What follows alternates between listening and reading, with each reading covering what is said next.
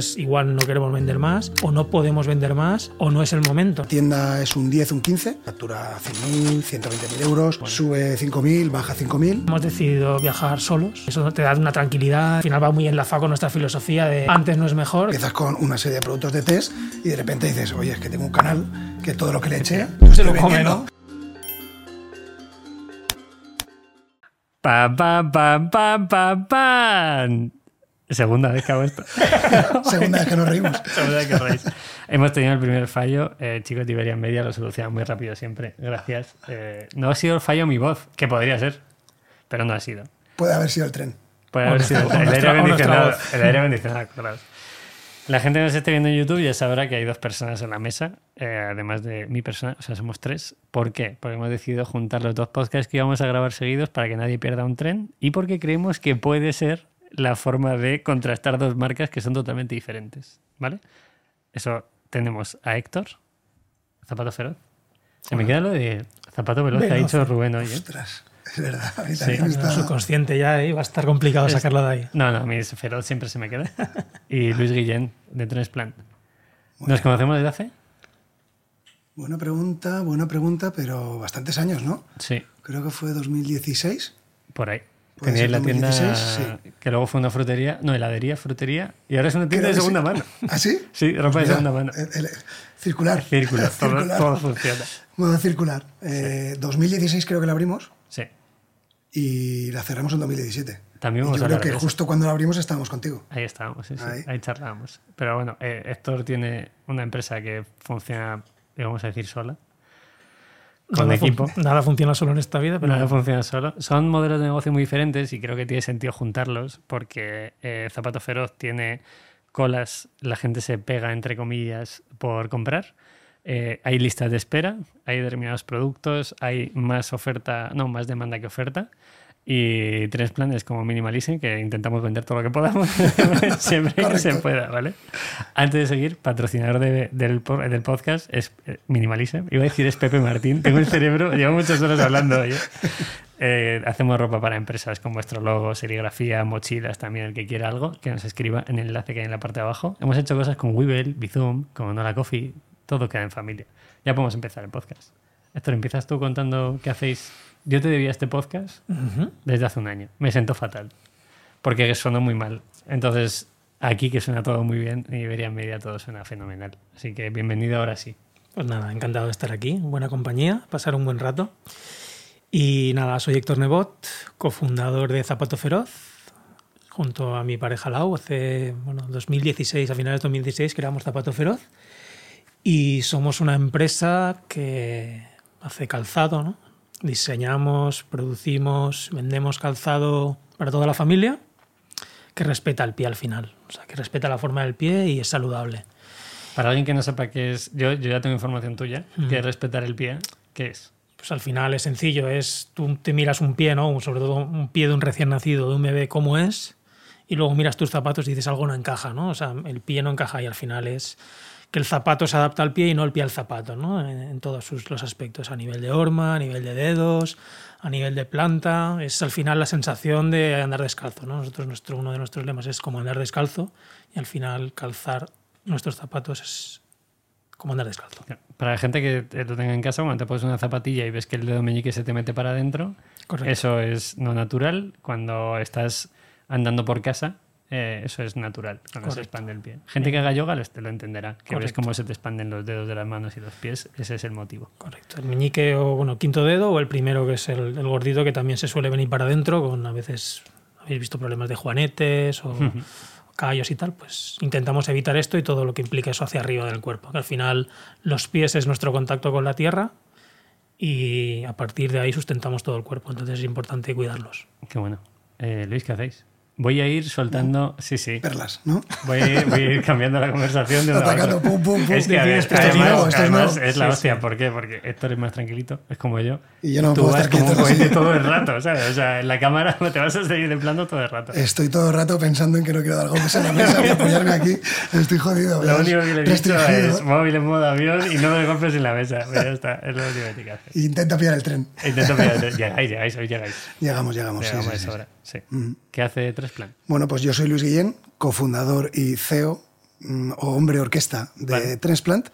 Eh, Transplant es una marca de ropa eh, con propósito, es una marca de ropa lifestyle eh, y empezamos en 2009 como un hobby, es decir, hicimos una sociedad porque queríamos eh, estar en una posición de empezar a tomar decisiones y, y cambiar las cosas y hacerlas a nuestra manera, ¿vale? Cada uno con su experiencia y demás, cada uno con su trabajo, o sea que los primeros 3, 4 años siempre decimos que era a ver qué pasa aquí y cuándo podemos empezar a vivir de esto, pero poco a poco fuimos encontrando nuestro hueco y, y bueno, siempre con el objetivo de hacer ropa buena, que dure, que en el 2009 no era tan común a lo mejor en, en el mensaje como ahora.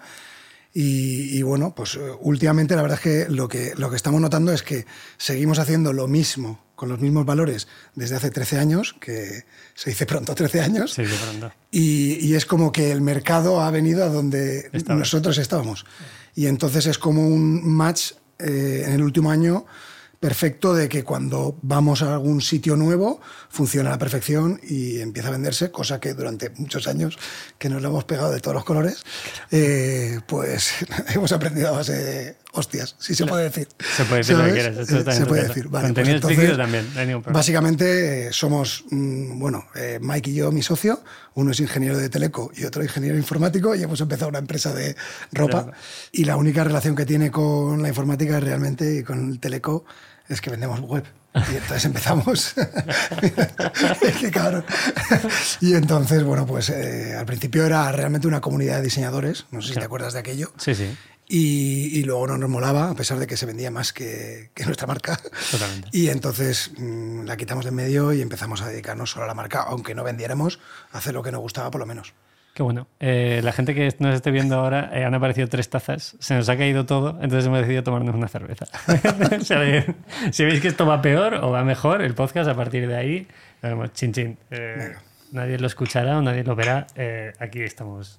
Puede ser café o no, pero da igual. Vale, hablamos de facturación, para que la gente se ponga en contexto. Héctor, empiezas tú.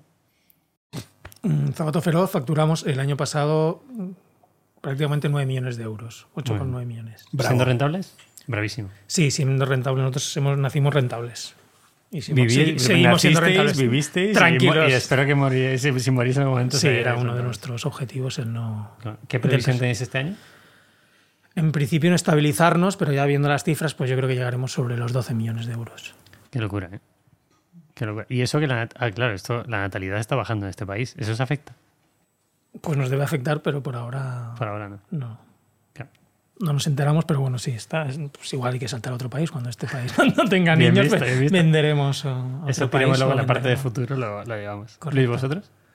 Pues tenía que haber empezado yo con la facturación porque ahora me va a ningunear. no, el año pasado hicimos un poquito más de 700.000, ¿vale? Y bueno, la previsión para este año es millón doscientos o por ahí, a ver si llegamos. Ya está muy bien. Está bastante bien. Eh, este año, sí. Este de momento, hasta lo que llevamos, eh, rentabilidad, mm, lamentablemente, él va a morir siendo rentable y yo vamos a ver eh, si metemos esto en rentabilidad y lo continuamos. Queremos eh, ir creciendo con recursos propios porque si no, cuesta bastante más. ¿Ahí habéis Sobre levantado pasta? ¿Os habéis levantado algo de capital? Hemos levantado pasta. Bueno, eh, en 2018 hicimos una pequeña ronda, ¿vale? Eh, entraron 80.000 euros, ¿vale? Por un 10%, una valoración de, de 800.000. Y ahora estamos eh, cerrando otra ronda, pequeñita, de tres Fs, Family, Vale. Fools and Friends. Y bueno, nos ayuda bastante, sobre todo porque no lo tomamos como, como una aprobación del proyecto en su momento, de no somos los únicos locos viendo esto que tiene sentido, y sobre todo que hicimos mucho foco en crecimiento online. Fue en aquel momento, spoiler alert, cuando me cargué todo el canal wholesale Vale. y dije, ahora toda la web y, y ya veremos si lo retomamos. Y estáis para retomarlo. Luego Y estamos ya hablaremos de diferentes sí. canales de distribución Sí, porque sí, sí. creo que es interesante cómo conviven ambos modelos. Ujú. Eh, Héctor, ¿vosotros? ¿Tenéis inversión? No. Nos- por suerte no la hemos necesitado y hemos tirado siempre de caja. Entonces es algo que nos da también mucha libertad. ¿Puedes Que- explicar de qué significa para ti tirar de caja? Tirar de clientes. Bueno, tirar de caja al final es que es exacto. El cliente compra el producto, al final tienes dinero para hacer tus inversiones, pero siempre, o sea, nuestra básica ha sido que hemos nacido como un hobby, hemos crecido muy poco a poco, muy pasito a pasito. Entonces, nunca hemos estado o intentado estar por encima de nuestras posibilidades. ¿no? Hemos producido aquello que podíamos pagar eh, o aquello que podíamos dar un buen servicio. Y hasta la fecha, más o menos. Ahora igual se nos está yendo un poco de las manos en algunos aspectos, ¿no? Pero desde el principio hasta, hasta ahora intentamos eh, producir y abarcar ¿no? lo, que, lo que al final podemos pagar y podemos manejar. Y es algo que muchas veces eh, te pone entre la espada y la pared, ¿no? porque muchas veces los clientes te dicen, ¿y por qué no le das a la máquina de hacer más zapatos? ¿no? Si es sencillo. El otro día, de hecho, eh, que no sé si era Tania o alguien de atención al cliente nos dijo, mira lo que le preguntan a Superdedo. Superdedo es nuestro bot, ¿no? Y muchas veces hacemos el chequeo de las preguntas y, y era súper curiosa la frase. Dice, si es muy fácil, si fabricáis más, vas a vender más, ¿no? Entonces lo que tenéis que hacer es fabricar más, si vais a vender más y igual primero es igual no queremos vender más o no podemos vender más o no es el momento, ¿no? Pero claro, mucha gente nos ve como, como ¿por qué no fabricáis más y podríais vender más? Porque yo no quiero este modelo en particular, igual no lo puedo comprar y eso no. A veces te duele, ¿no? Porque porque lo hemos estado hablando antes, ¿no? Eh, eh, en los orígenes, sobre todo, cuando hacíamos una pequeña producción y se vendía, pues eh, Lao, que es la que está a cargo de producto y de producción, pues siempre decía, ostras, voy a duplicar la producción la siguiente temporada y así todas tendréis zapatos, ¿no? Zapatos para, para todas las familias, para todos los peques. Y llegaba otra temporada que la demanda superaba la oferta, ¿no? Y, tranquilas que la siguiente producción la duplicaremos y se vendería, ¿no? Entonces de hecho, esa frase, va a haber zapatos para todos, la hemos, entre comillas, prohibido, ¿no? Prohibido comentar porque realmente no podemos eh, asegurar, ni ahora ni dentro de X años, que todo el mundo va a tener, ya no te digo zapatos para todo, porque ahora entras a nuestra web y hay zapatos, pero claro, el zapato en el color y la talla particular, que es... es bueno. Así estamos ahora. ¿Pero podéis producir más? ¿O también tenéis problemas de Podríamos producir, ahora estamos llegando ya. ¿puedo, ¿Puedo, preguntar yo? Esto claro, claro. Vamos a hacer una conversación. sí, sí. de Minimalist, Tenemos cierta flexibilidad ahora y ya estamos. Se, ha duplicado línea de producción, se externaliza alguna cosa que, que de, fábrica para poder producir más. Pero bueno, llega un momento que, que, ya no es solo el querer producir, que hay muchas cosas detrás, ¿no? Eh, equipo, atención equipo, al cliente, atención al cliente, logística. Es decir, soy capaz de venderlo, pero no a lo mejor. Pero dar la experiencia que, queremos para el cliente, pero bueno. Es muy importante que la gente entienda que, aunque sean modelos diferentes, incluso con el de Minimalism, eh, creo que tiene todo el sentido que se demuestre que hay negocios que se pueden hacer así. O sea, tú tienes un producto, todo el mundo está volviendo loco, ¿eh? hay que hacer un producto, una tendencia, un tal, vosotros tenéis un producto muy bueno, en vez de quemarlo, es, oye, voy a ir poco a poco hasta donde puedo llegar y voy dando mejor calidad sin perder la esencia que es un producto muy bueno, porque si a vuestro fanático, en este caso, las mujeres que compran el zapato para sus hijos, le falláis en calidades, la habéis liado. ¿Habéis tenido algún problema en algún momento en ese sentido? ¿Algún producto que no haya salido con la calidad suficiente? Sí, el calzado es un producto muy complicado. Tiene mucha mano de obra, muchas piezas, muchos componentes, ¿no? Y además es un, es un producto que, se, que tiene desgaste. ¿no? Eh, muchas veces el límite entre el desgaste de un producto por un mal uso o por un desgaste mm, de uso de un material que no ha salido como debería, ¿no? Y sí hemos tenido, de hecho, temporada pasada tuvimos un problema con las suelas, que, que se había hecho mal la inyección de las suelas y fueron pues, cerca a lo mejor de, no estoy seguro, pero 1.000, 1.500 productos que, que tuvieron que, que, cambiarse, o unos velcros también, que tuvimos un problema en el aparado y también se partían. Y sale, por ahora esta temporada, me lo decía Lau hace poco, porque ella siempre está en contacto con, con, los clientes y esto se detecta muy rápidamente cuando sale algo así, alguna partida defectuosa.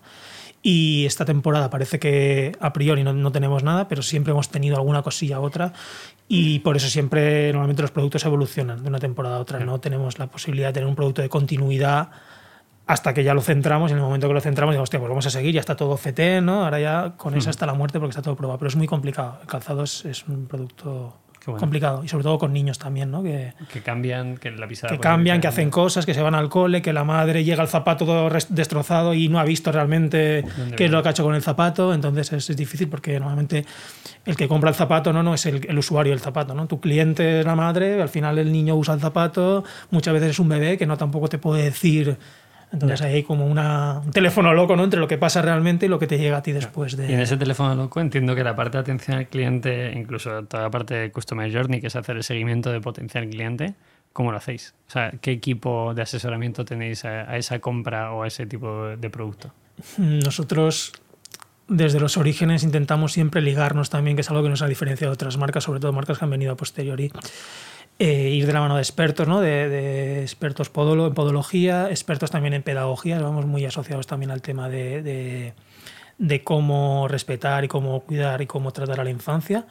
Entonces, algo que nos ha diferenciado. Y a nivel de zapatos, pues eh, de hecho tenemos una colaboración con Roberto Pascual, que es el mejor podólogo infantil de España y, yo diría que uno de los mejores del mundo, que nos hace los estudios y nos asesora. Teniendo esa información y creando el producto, al final tenemos la mitad de nuestro equipo es de atención al cliente y operaciones, porque hay mucho contacto con el cliente y hemos de asesorar mucho antes de la compra, durante el momento de la compra también y luego después, ¿no? Entonces, el poder informar a todos nuestros clientes en cómo elegir la talla, el modelo ideal para su tipo de pie, si nuestro calzado es o no es el heliógeno para, porque hay que tenerlo en cuenta.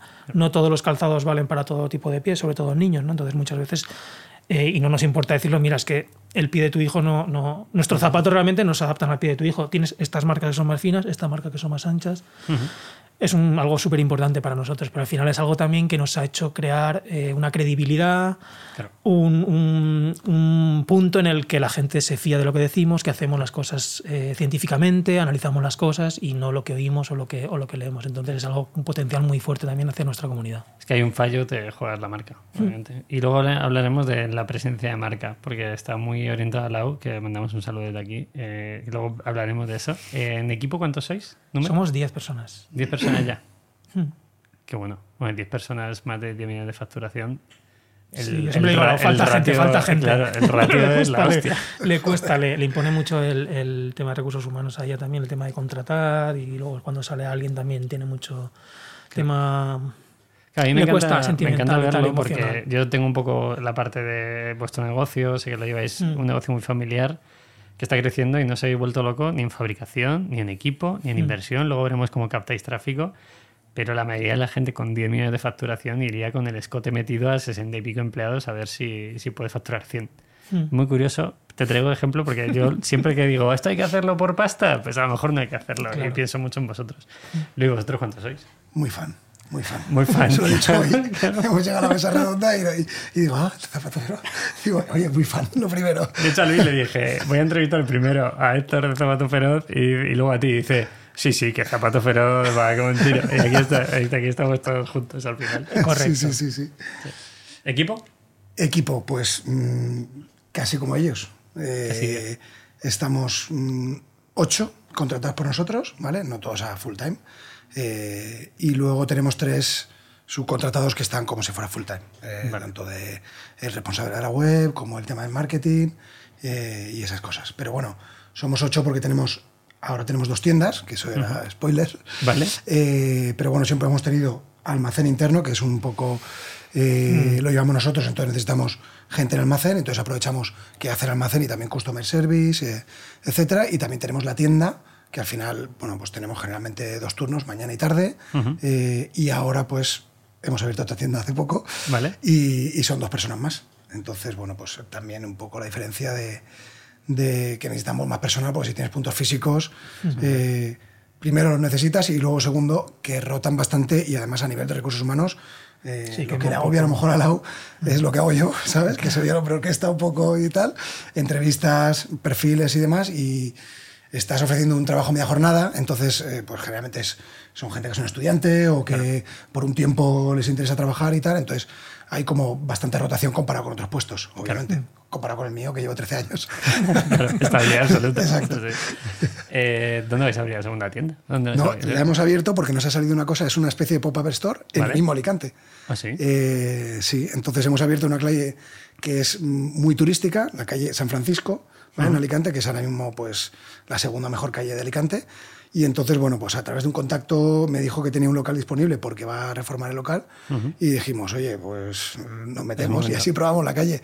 Entonces, claro, cuando negociamos el alquiler, como es para seis meses, salían unos costes que había que probar y abrimos casi una tienda en 15 días, ¿vale? Para esto, para el estrés de Mike, ¿vale? Porque yo no paro y yo dije, Mike, venga, tal, decide todas las cosas como quieras. Pinta lo que quieras. Porque si no lo decido yo, y si lo decido yo lo voy a cagar seguro.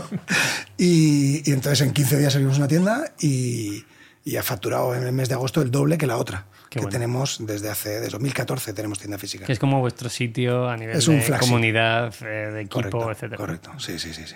Compran los que, bueno, de toda la vida, desde 2009, pues Ajá. cuando decidimos abrir la tienda era porque estábamos en una oficina, pues a media hora del centro y aún así venía gente a tocar el timbre a comprar allí. Entonces decíamos, oye, quizá deberíamos Quizá que plantearnos montar una tienda, ¿sabes? Que se va a ahorrar, Claro. ¿sabes? Una hora. Bueno, ahí tenéis el Y- canal que es tienda, tenéis el canal Sí. online. Eh, ¿Qué porcentaje de facturación tienen cada uno de los canales que tenéis? ¿También tenéis marketplaces? Sí. ¿Qué porcentaje? Que sabes el último canal, que ahora es wholesale. Wholesale, ¿vale? Wholesale, ¿vale? El Básicamente que, son esos cuatro matar, el que mataste en 2010. Maté y hemos resucitado. Eh, Hemos vuelto a... Esto está pasando en muchos e-commerce, en muchas tiendas de marcas de ropa, incluso también, esto lo he comentado antes, no tan fuerte la parte de wholesale, si tienen sus pequeñas tiendas donde quieren vender el producto, pero mucha gente está volviendo a comprar en el físico, en el presencial. Entonces puede llegar a tener sentido siempre y cuando se negocie bien y no haya mucho riesgo de impago, que también podemos hablar de eso. podemos hablarlo, sí. Claro. sí. ¿Cuatro canales? ¿Cómo Tenemos cuatro canales, sí. Bueno, históricamente siempre hemos tenido la web, ¿vale? Desde 2014 montamos la tienda. Como ya sabes y aprendemos de, de los errores, abrimos una tienda en Madrid, ¿vale? En, la, en Malasaña.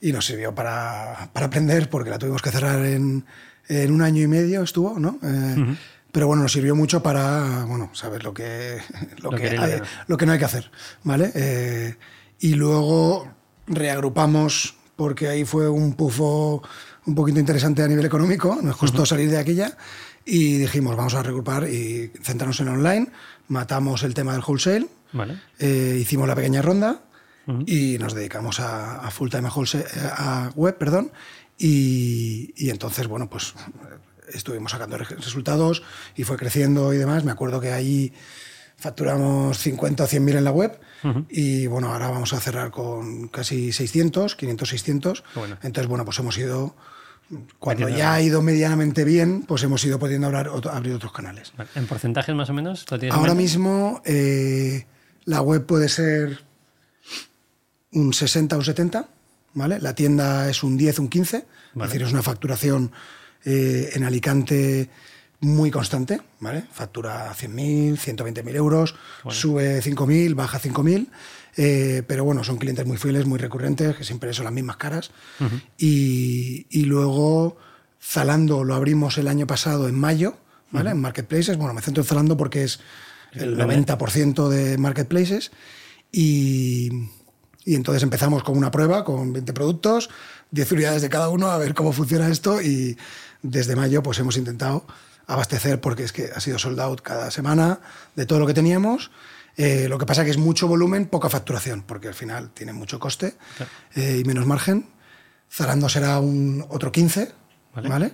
En 2022. Y, y luego Wholesale era muy pequeñito el año pasado, este año está creciendo bastante. Te. Qué guay.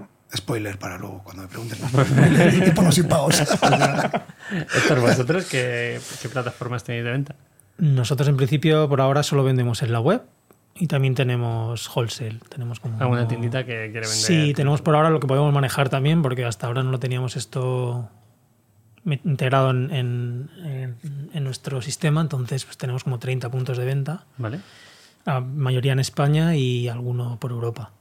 Pero realmente yo creo que es sobre un 90 web y un 10% wholesale, un poquito menos del 10. cero. O sea, tienda, tienda que Tienda no sea- física, tenemos una tienda física ahí en la cañada que abrimos temporalmente, pero ahora son nuestras oficinas. Entonces la hemos, la hemos cerrado. No necesita, Pero chaval, llega- no necesita sigue, llegando allí, ponemos un cartel de cerrado, pero sigue llegando gente para ver si, Como en mis antiguas oficinas. si vendían zapatos o si nos arreglaban los zapatos, porque también veían zapatero y estamos en la cañada que no, que Que no no hay mucho. mucho, ¿no? Y entonces, eh, por ahora no. Estamos en previsión de abrir la nuestra. Finales de ¿Para año. cuándo? Finales de año. Finales de año, pero por ahora nos centramos en la web y, y los puntitos de venta. Y en la tienda física, ¿cómo vais a gestionar las colas? Porque Ya- ya solo lo por poner en pensado, contexto lo hemos a la pensado. gente, ¿cómo hacéis las colas vosotros ahora? Si puedes explicar un poco más eso. Y eh, cómo creéis que pueden ser esas colas en el físico, en el presencial. Voy a dar un dato que a mí me flipa, que escuché el otro día. Una hora, Do- dos horas. dos Una hora. horas, 10.000 pedidos. 20.000 zapatos vendidos. Eso se dice fácil, pero, pero yo no sé si, o sea, 10.000 pedidos en un año lo veo un número bastante loco 10.000 pedidos en dos horas me parece algo loquísimo. O sea, es lo que te decía antes, digo, Zara en un minuto te casca 10.000 pedidos.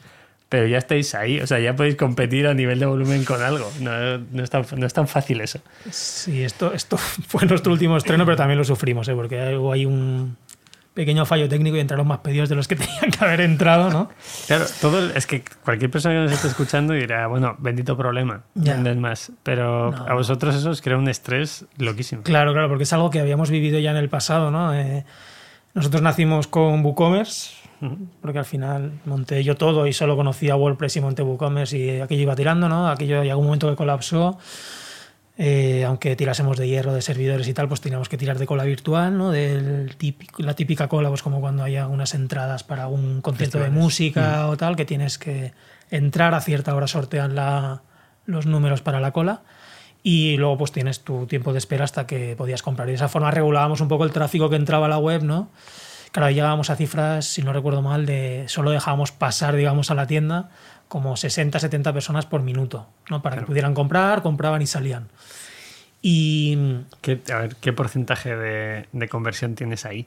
A 100%, bueno, no te diría 100 porque había mucho dispositivo conectado, hacían la típica también de... Sí. Se conectaban del móvil, el tal, la abuela, el tío, habían igual 10 O sea, dispositivos. el que entraba, El que entraba compraba, Compraba. salvo, no, salvo que ya llegara un momento que ya no, había, no hubiera stock. Vale. Pero así esos días eran muy altos. Igual te estoy hablando de 35-40% de, de conversión en, no lo he visto en mi vida eso. en ¿eh? esos días. Pero porque la gente está haciendo ahí. En ese momento hacían horas de cola Claro, y no voy a entrar sentido. para no comprar. Pero la ilusión del día siguiente tomándote el café, mirar No Shopify, me tiene que ser la hostia, claro. en ¿no? aquel momento no era Shopify, en aquel Ah, momento era, era WooCommerce todavía.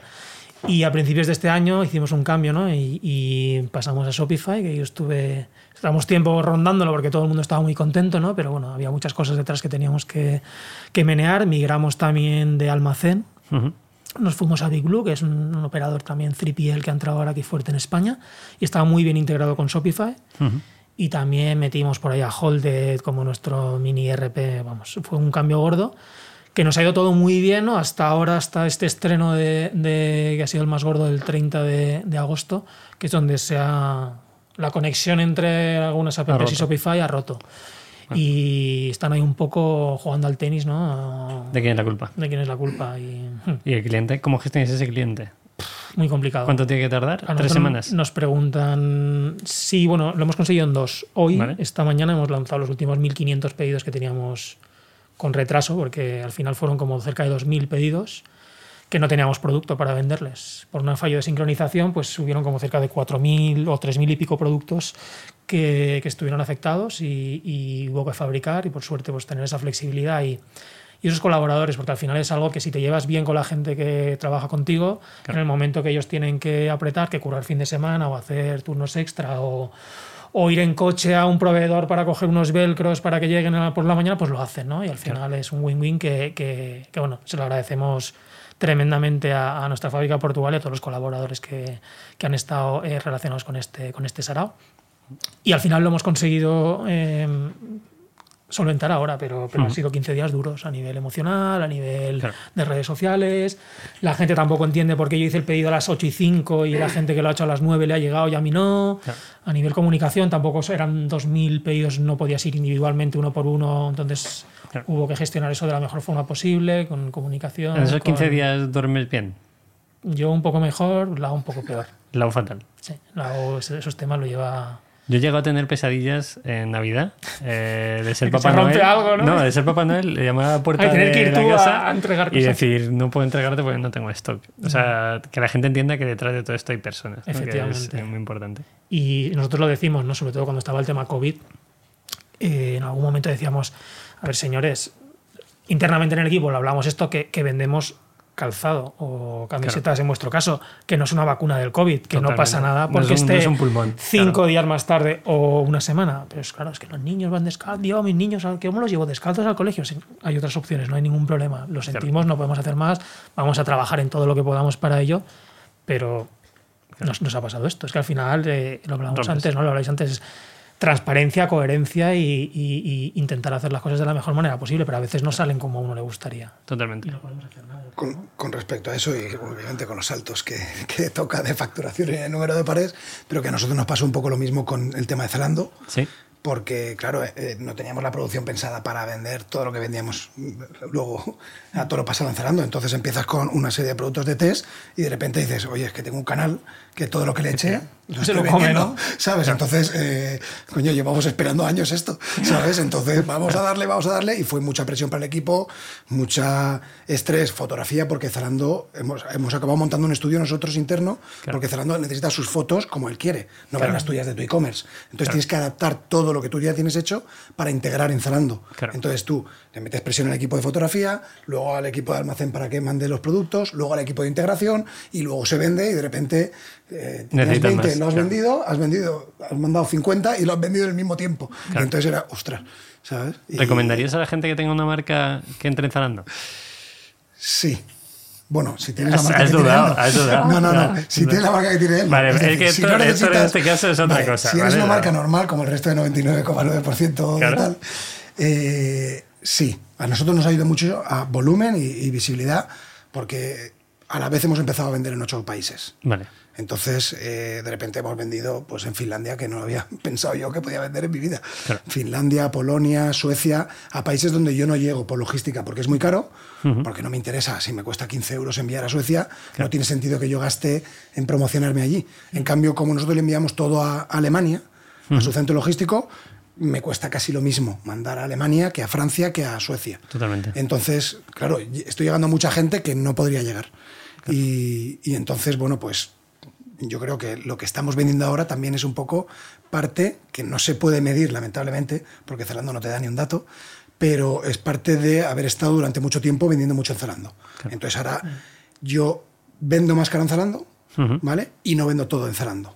Claro. Es decir, yo le doy una serie de productos que tengo margen, que tengo rotación, que tengo stock y demás, y, y quien pruebe la marca y le guste, luego Se en mi web, web, claro. tiene el doble de productos. Eso lo habéis notado, ¿Vale? habéis notado que hay más ventas en la web Sí, de sí, esos es que te países. digo ¿no? porque que es muy difícil de medir, pero, pero de repente tenemos pedidos que dices esto. Claro. ¿cómo Esto es, esto es Alemania. Esto- ha esto comprado una? S, una M y una ¿Vale? L, eso es Alemania. Con los problemas que tiene Zalando también, que bueno, para quien no los conozca, es que tiene una tasa de evolución que es brutal. Dilo, dilo. Eh, es que me siento como. Te la puedo decir yo, me estoy- la puedo decir yo, ¿La puedes decir tú? Sí, yo tengo datos. Ah, Eh, vale, había- pues se, se ha sentado gente ahí que la ha dicho.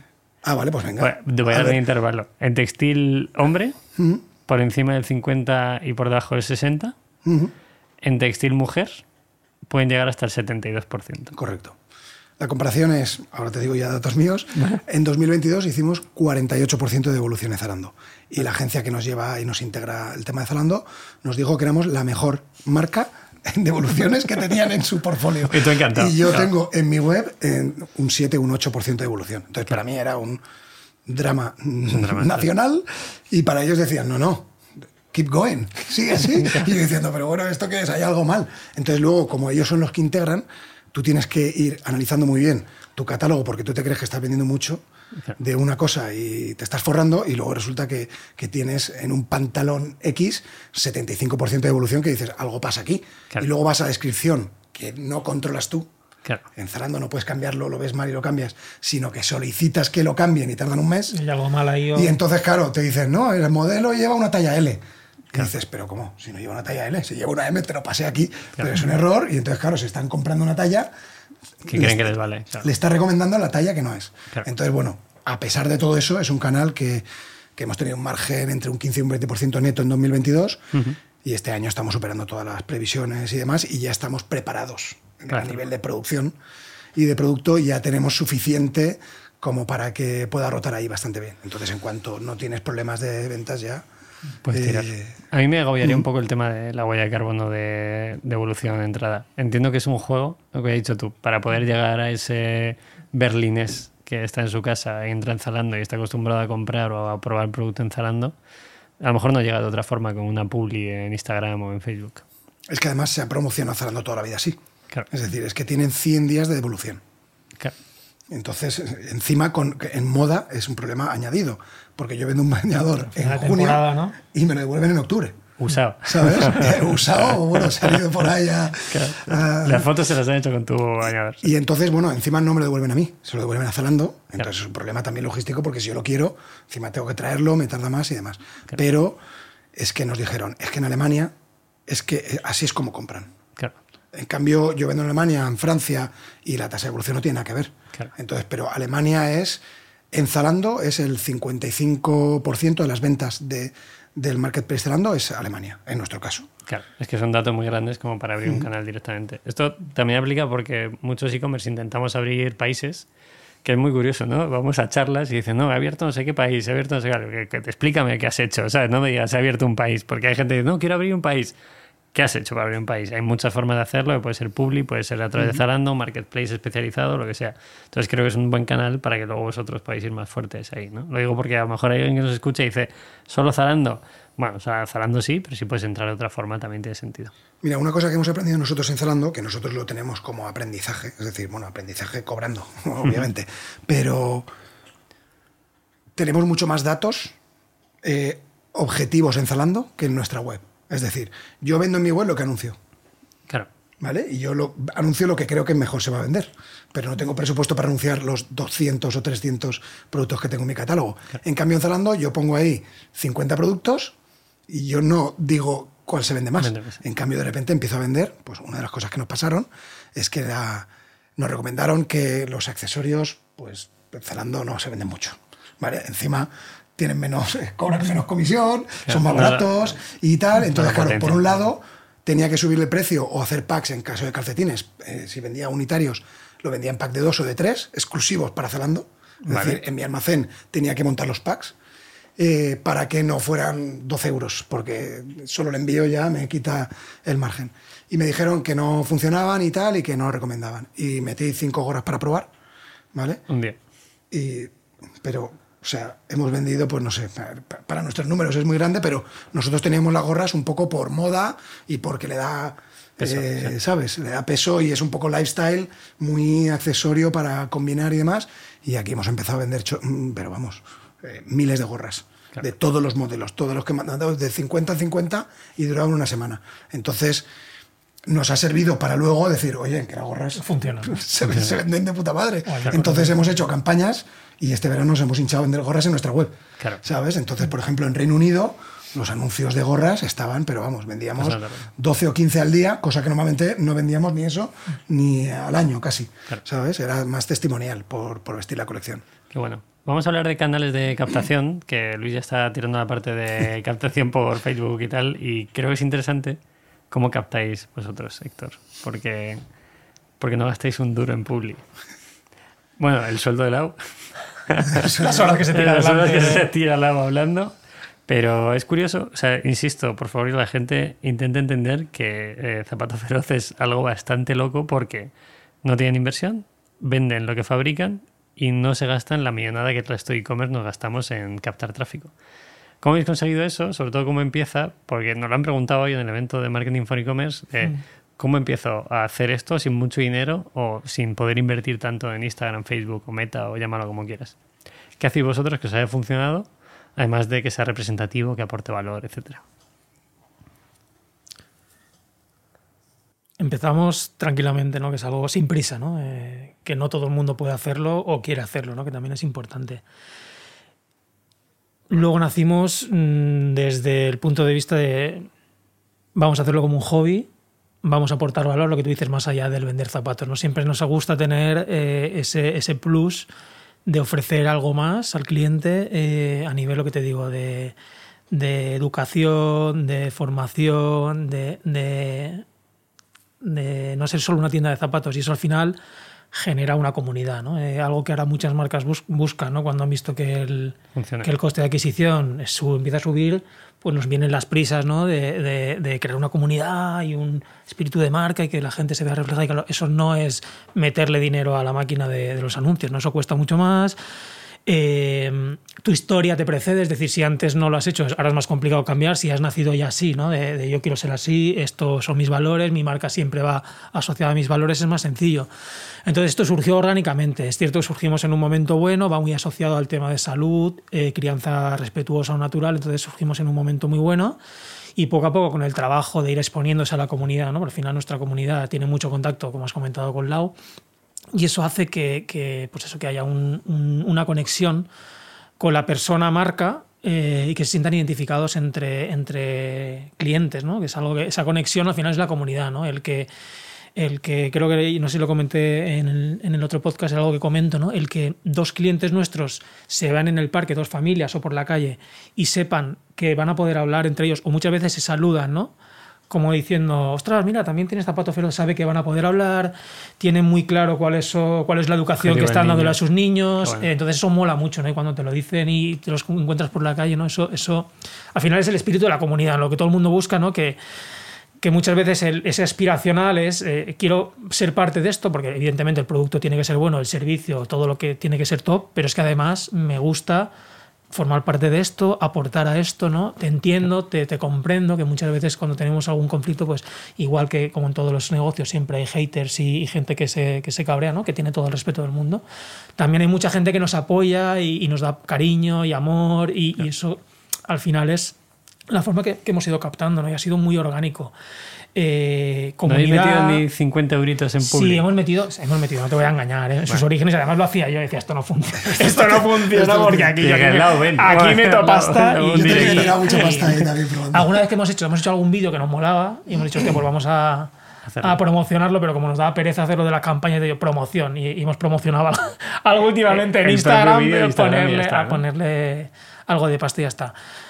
Mm, que no te quiere decir que mañana salgamos a otro país o tengamos una caída y necesitemos de esto, ¿no? Pero hasta ahora nos ha funcionado así. Pensamos que, que es nuestra fuerza. Nuestra, al final, nuestra, nuestro mayor activo es la comunidad. Y, es, y es nuestra, son nuestras familias feroces, son nuestros ferocitos. Y al final, ellos es lo que nos da el, el poder, ¿no? Porque al final. Es cierto que, que, sobre todo a edades muy tempranas, bebé, niño, eh, nuestro producto se ve como un tema de salud más que, más que de moda o de, o, de, o simple ropa. Entonces, a esas edades, eh, Luis, que es padre, igual tú eres sobrino, tú eres tío y sabes un poco qué va, pues se, mira mucho el bebé, hay muchas comunidades, grupos de padres, grupos de lactancia, grupos de crianza, el cole. Entonces, nuestro, al final, nuestros canales de difusión eran esos, eran nuestros propios clientes son los que han sido microinfluencers, son los que han sido han dado a difundir tu marca a, otras familias. Eh, entonces, no sé.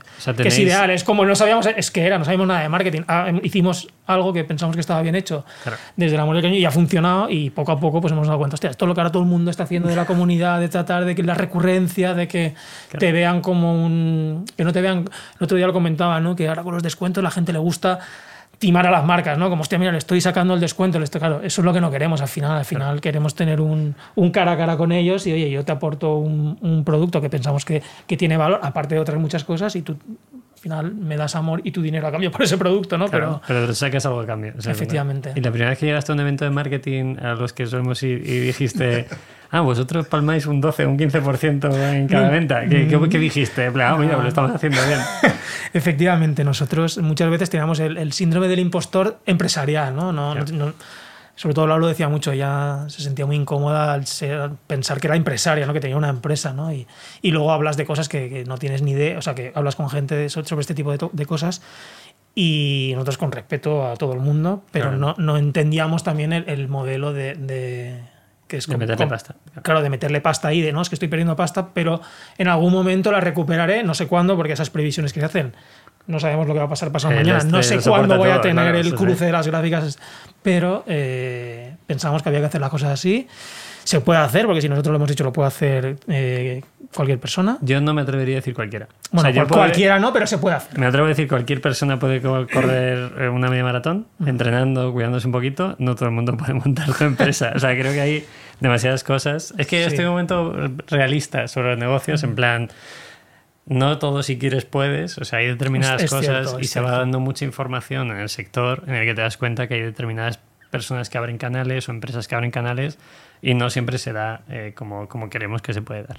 También es cierto que ahora lo pienso que si supiera todo lo que ahora sé, no sé si lo habría hecho igual y no sé si nos habría ido igual. Eso es. Entonces dices, ahora con toda la información que tienes, empiezas a montarte tú los canales, la publicidad, tal, y dices, que igual no me habría ido tan bien en aquel momento. ponte a hacer vídeos y tú, pues lado no tengo nada que comunicar, no sé qué tengo que hacer. Efectivamente, salió todo muy orgánico y natural y, y al final, pues, Ahora vamos a la parte, esa, vamos a la parte de captación. Esa es una ventaja mía, ¿sabes? Cuando haces una cosa y te sale bien a la primera, no sabes que las otras cosas si funcionan o no. Yo sé, me he pegado muchas leches y entonces sé muchas cosas que no funcionan.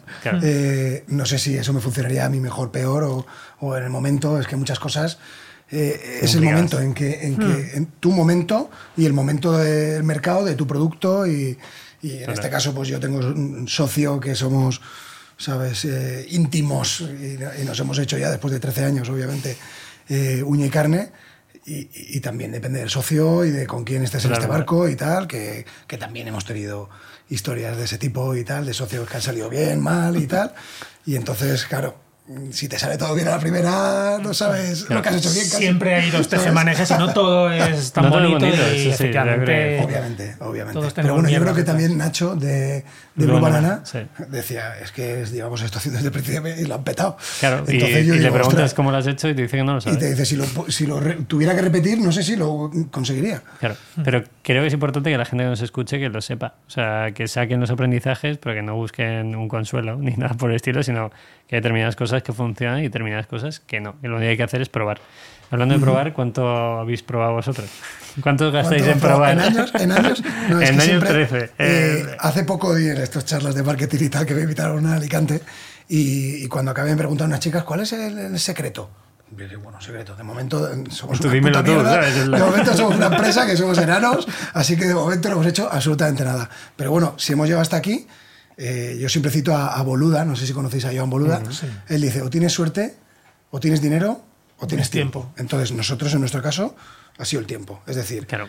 somos muy cabezones y vamos 13 años casi pegándonos con una pared, pero decir, lo sacamos, lo sacamos, lo sacamos. Y, y haciendo lo mismo con los mismos valores desde el minuto cero. Entonces, al final, es lo que te decía, que, que- que puede ser que tengamos el mismo producto que hace 13 años y ahora, digamos, que el mercado mm, Lo está aceptando. está... ¿Tú crees que el mercado sostenible, consciente, barras, lo que queráis, llamarlo como queráis, eh, está calando tanto? ¿O no? Puedes decir Sí. una frase, la voy a decir yo para no ponerte en compromiso, Venga, vale. porque mi podcast, y creo que no está bien que lo digas tú, pero en No. España es difícil montar una marca que a nivel de precio pueda competir con otras marcas que en Europa están creciendo por términos sostenible y consciente. Lo he dicho de una forma muy educada. Eso significa Muy que el nivel adquisitivo en España es muchísimo más bajo y que tenemos otra serie de problemas antes que cuestionarnos qué ropa llevamos en muchos casos.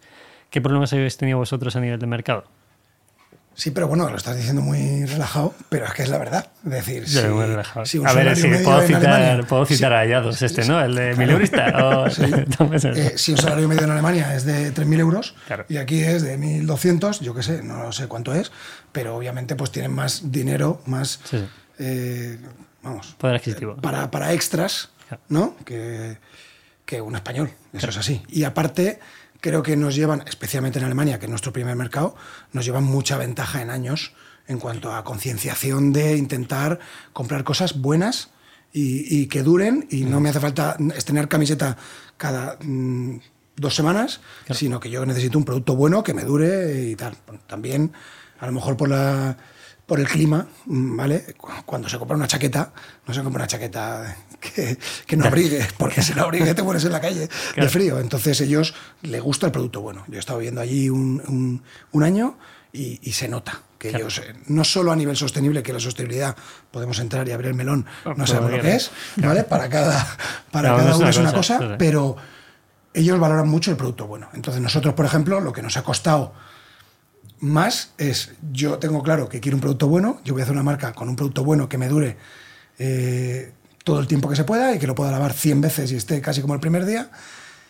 Y mm, hemos tardado en encontrar quién Es el es el público. comprador de ese producto. Estoy y hemos intentado eh, tirar a muchos sitios eh, y, y- y- y es más, hemos ido subiendo el precio, cosa que también es un miedo al principio cuando abres una empresa.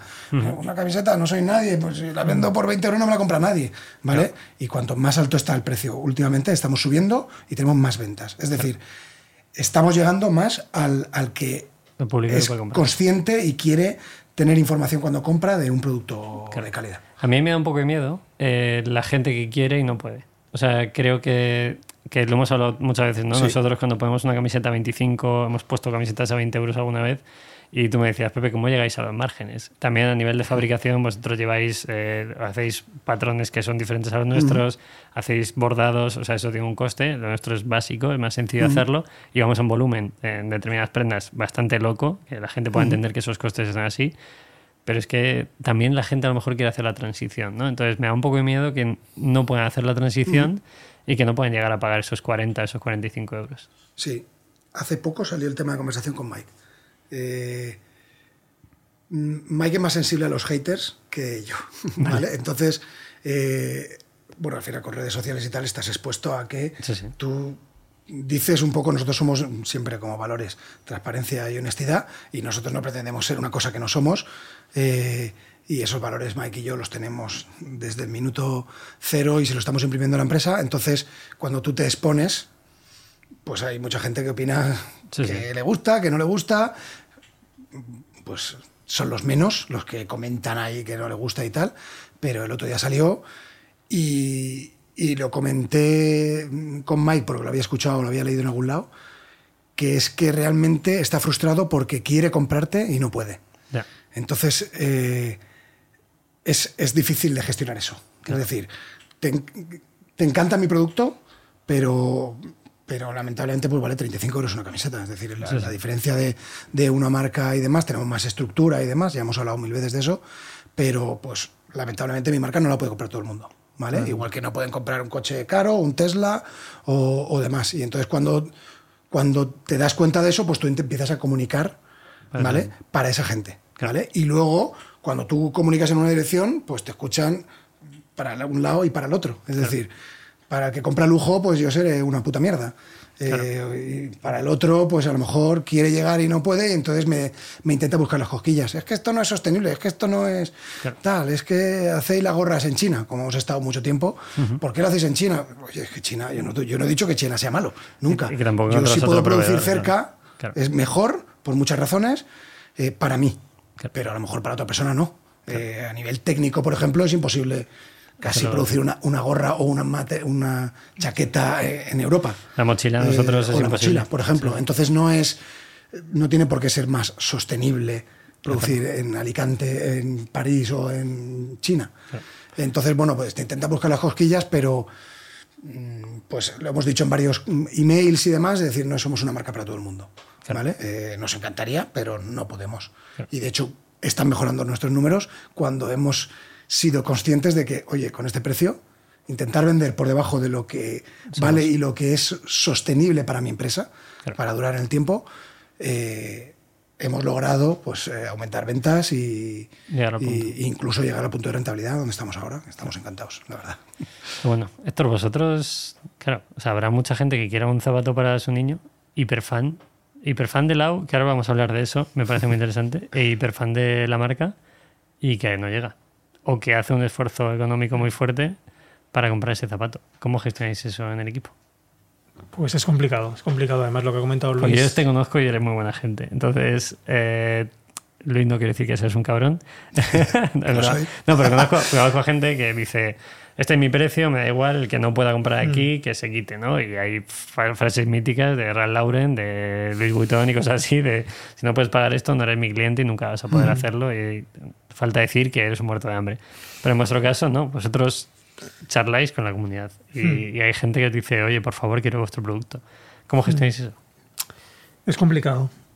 Es complicado porque además hay. Esa cuestión la tenemos en, como en dos ambientes o dos aspectos. Uno es cuando hay un producto que está agotado ¿no? y, el cliente no puede comprar el producto y, y te canta a las 40 ¿no? y se cabrea y, muchas veces pensamos que es por lo que has comentado tú, no tiene una frustración de que no ha podido comprar el producto que quería en el momento que quería porque no hay stock y queremos que, queremos que hagáis más y que quiero mis zapatos y la es cuando intenta transmitir que, que no podemos estar en la mente de todo el mundo y tener todos los productos disponibles para todo el mundo en todas las tallas, todos los colores. Y luego también tenemos la otra parte, ¿no? La otra parte que es un poco... Eh, en algunos momentos pues, nos comentan pues, intentar que los estrenos no sean a fin de mes, intentar hacerlos a principio de mes para poder eh, que las nóminas estén ingresadas o... Eh, luego también hay gente con mala leche, cuando una devolución tarda más de un tiempo, pues eh, hemos tenido de todo, pero es que si no me devolvéis la pasta no puedo ir al supermercado para no sé qué. Entonces, aunque es complicado hacer esta comunicación individual, ¿no? Eh, muchas veces transmitimos que son los zapatos, que hay opciones baratas y más económicas en el mercado, ¿vale? Que hay zapatos en el de Caldón X, otras marcas que también son saludables y con otro tipo de material y otra producción, pero que, pero que igual nuestra marca en ese momento pues, pues no es la que debería tener si, si te va a suponer ese esfuerzo tan grande, ¿no? O, o vas a tener que, que, que, vivir ahí un poco el, drama por, por, comprar unos, unos zapatos, que al final es lo que comentamos, ¿no? son, son unos zapatos, ¿no? Al final no es una vacuna para el COVID, o es eh, la comida, o es eh, una, una, cama o un, o un hogar, ¿no? Que, pero es complicado, es complicado porque te llega, te llega cuando eso, cuando en algún momento que Lau también es muy reticente al tema de los precios, ¿no? Pero hemos, por ejemplo, hemos eh, estado una o dos temporadas, creo, sin subir precios cuando todo el mundo, pues, los proveedores nos subieron, pues bajamos nuestros márgenes para poder, digamos, amortiguar un poco, pero claro, llega un momento que hemos dicho, no, eh, hasta aquí, y lo dijimos, esta temporada vamos a aguantar, esta pero va a llegar un momento que vamos a tener que repercutir esto, ¿no? Pues sí. evidentemente, siempre que hacemos una subida de precios, intentamos que siempre va asociado también a una subida de, de valor, de calidad de producto, material, uh -huh. servicio, experiencia, pero mucha gente no lo entiende, ¿no? Y mucha uh -huh. gente dice, no, es que llegará un momento que, que, no voy a poder permitirlo, ¿no? O solo puedo tener un par de zapatos cuando lo ideal es que cambie. Claro, vuestro mercado es 90 y pico por ciento de España. Sí, muy alto. 90 y largos por ciento. Entonces es, es complicado. Sabemos con lo que lidiamos, sabemos que, que hay familias que hacen un esfuerzo pero tampoco puedes eh, mundo, ir al otro lado y, y intentar sol solventarlos, que intentamos claro. tener comprensión, escuchamos, eh, te entendemos, pero... Es lo que decía sí. Luis, no puedes es lo que ir tenemos a que un hacer. público... O sea, no es puedes que ir a tampoco todos. me puedo comprar según qué marcas o según qué coches Mm, o claro. según qué casas. Claro. Eh, y, no, y no le responsabilizo a la marca. Es decir, hay mucha gente que responsabiliza de unas cosas que no tocan a quien no toca. Claro. Entonces nosotros como marca tenemos a lo mejor más responsabilidad, ¿no? En, eh, más altavoz que como individuo, pero, pero si vas a todas, si ya no Es llegamos, pues eh, a nivel de comunicación especialmente, ¿no? Porque te enzarzas en una cosa que seguramente no te traiga demasiadas cosas buenas, ¿no? Salvo... Y a nivel de los extremos y, también, ¿eh? eh sí. A nivel de extremo de sostenibilidad tal... Claro creo que es muy complicado eh, en ese sentido cuando alguien ya busca un extremo, mm. Y lo digo para la gente que está montando una marca, un proyecto, un mm. servicio, ir a por el extremista que en principio comulga con tus valores es algo complicadísimo, porque siempre te puede sacar algo. Lo decías tú, sí, sí. fabricación en China, fabricación en Portugal, ¿y por qué no fabricáis a 100 kilómetros? Porque ah, es que crees que puedo montar una fábrica sí. en cualquier momento. Entonces, sí, muchas veces es complicado gestionar. No, y, y, antes hemos hablado también en el evento de esta mañana del tema de descuentos, ¿vale? Claro. Que no somos nadie amigos de los descuentos, claro. por lo menos en esta mesa, ¿vale? Entonces, bueno, pues por ejemplo, nosotros lo notamos en la tienda física que te los piden. Es decir, a y, y como te, te, he dicho que teníamos más rotación, pues entonces las chicas o el chico nuevo que esté en la tienda, oye, que me están pidiendo descuento, ¿qué hago? Entonces yo digo, tú tienes que analizar un poco si, si, si esta persona Hmm. viene de listillo y te va porque te ve nuevo a pedir un descuento, que pasa mucho, ¿vale? O realmente mmm, le encanta la ropa y lo estás viendo, se está probando y cuando ve el precio mucha gente, oye, ¿cuánto vale? Sí. Ahí vale, pues no puedo comprar o lo que sea. Y yo siempre les digo, si tú puedes hacer un 10, un 15, lo que te dé la gana. Le puedes claro. fomentar que compre un accesorio y entonces te haga un 15 o lo que claro. sea. Y, y, y, es un banco de pruebas al final. En la web nos pasa mucho menos, ¿no? Claro, sí, pero Luis, eh, eh, yo siempre al equipo les, les hago esta. Bueno, se comenta en el equipo muchas veces, ¿no? tú irías al Zara o irías al Mango o, o al, corte, al, corte inglés y le, y le, pedirías un descuento. Yo, pero yo no soy Zara. Sí, Ahí yo, sí que me diferencio. Yo te entiendo, pero. Porque somos una empresa mucho más familiar y especialmente mi tienda de Alicante, que son los que me han hecho llegar hasta aquí y que me iban comprando siete años, ellos lo pueden pedir. Yo no lo pido en el Zara, ¿vale? Y yo no lo pediría en otra tienda, seguramente. Ni pero, en un bar, claro. pero claro. Mmm, sí, sí, en, un bar de, en un bar de toda y, la vida. Y yo, que sepan que yo soy flexible, es decir, oye, vale, eh, eh, cómprame dos cosas y yo te hago descuento si quieres, claro. ¿sabes? Pero el que viene, oye, que es que queda una semana para Black Friday, que nos pasa mucho. Claro. Eh, si vais a hacer descuento, házmelo ya. Oye, mira, no. ¿Sabes? Pero igual y si luego, tampoco lo tienes controlado al cliente, no sabes que son otros muchas correcto, veces. Por eso pasa, sí que vamos viendo sí, el cliente quién sí, es. Claro. Eh, Cuando en la tienda tenemos, hay una persona que lleva un año es ya, otra cosa, que tenga un tipo de fidelización. Vale, pero la persona que está nueva una semana, pues entonces yeah. siempre nos pregunta, oye, ¿qué le digo a esta gente que me pregunta tal? Y otra cosa que nos pasa es que nosotros solemos hacer muy poco descuento, uh -huh. ¿vale? Eh, pero cuando lo hacemos y hacemos pruebas de outlet o en nuestra tienda o físico en Alicante. Es decir, que no claro. repercuta en toda la comunidad, en todos mm. los que me compran online, pero cuando hacemos un outlet mm, hacemos unos precios de 50, 60, 70 para quitarnos del medio toda. toda. la colección y tal. Y entonces vemos que el tipo de cliente no es el mismo. Claro. Es decir, mm. quieren la marca, pero aprovechan porque nosotros venimos un poco de. Hemos estado viviendo en, en Estados Unidos los dos, Mike y yo, y ahí las marcas hacen warehouse sale, Sí. ¿vale? Que es un poco, hablo al almacén Llévate lo que quieras. y, y la gente va al- de la misma caja, no lo exponen. De la caja llevándose no sé cuántos. Y luego hay una mesita al final del almacén y dice, ¿qué te has llevado? Cuatro camisetas, pu, pu, pu, pu, fum, volumen. Claro. Volumen. Y entonces nosotros solemos hacer eso una vez al año, cuando podemos, o cuando hay algún producto que no ha funcionado y tal. Hay que comer, hay que pagar facturas, o sea. Incluso vendemos taras. Claro. ¿Vale? Es decir, taras que somos muy exigentes, ¿vale? Es decir, tiene un hilito que tal, no sé cuántos, tara. Y de repente llegas al almacén y dices, oye, hay cinco cajas de taras ahí. Y abres la caja y dices, ¿pero esto qué le pasa? Te cuesta ver Claro. El defecto, ¿no? cuál es el defecto. Y, y- y desde entonces dijimos, vamos a poner una pegatina como en esto, es decir, hay un, hay un no agujero salga, aquí. claro. Y entonces en el outlet vendemos taras y la gente, pero vamos, Contenta. quitándose de las manos. Claro. Porque dice, bueno, es que es una manchita que lo lavas y ya está. Claro. Yo no la puedo vender en la tienda, ni puedo en mi proceso limpiar todo esto para una unidad, pero tú lo lavas en tu casa y está perfecto. Y- Muy complicado, ¿eh? Porque el tema de los precios, incluso con amigos que te piden un descuento para Sí, una mochila o algo así, yo, ya la política es, eh, no, compra un producto y yo te meto un pack de calzoncillos, unos calcetines, una cartera, pero intenta, o sea, si realmente te apetece hacer esto, y es a lo que íbamos, ¿no? O sea, yo me gustan las bicis, pues yo no voy a una marca de bicis y le digo, em, quiero comprarme una bici de 5.000 pavos, eh, te voy a ratonear hasta que me bajes a 1.500. No tiene sentido, no puedes hacer eso. ¿no? Y es complicado. Y es más complicado, y esto es lo que te quería traer, Héctor, cuando hay un símbolo en la marca como es Lau. ¿Cómo gestionáis eso y qué peligros ves que ella esté tan expuesta? Nuestro matrimonio. Nuestro tema, claro, claro. Es que además sois pareja. Sí, sí, no, es complicado, es complicado. Complicado porque eso que te da fuerza también, ¿no? Ese, esa conexión sentimental, ese cara a cara, esa conexión con la comunidad también va en un sentido y va en el otro, ¿no? También si no lo gestionas bien, pues hay momentos de estrés, momentos de dudas, momentos de que no le apetece exponerse y se tiene que exponer porque al final eh, has programado un café feroz con la comunidad y tienes que tomarte el café con la comunidad a tal hora y presentar cosas, ¿no?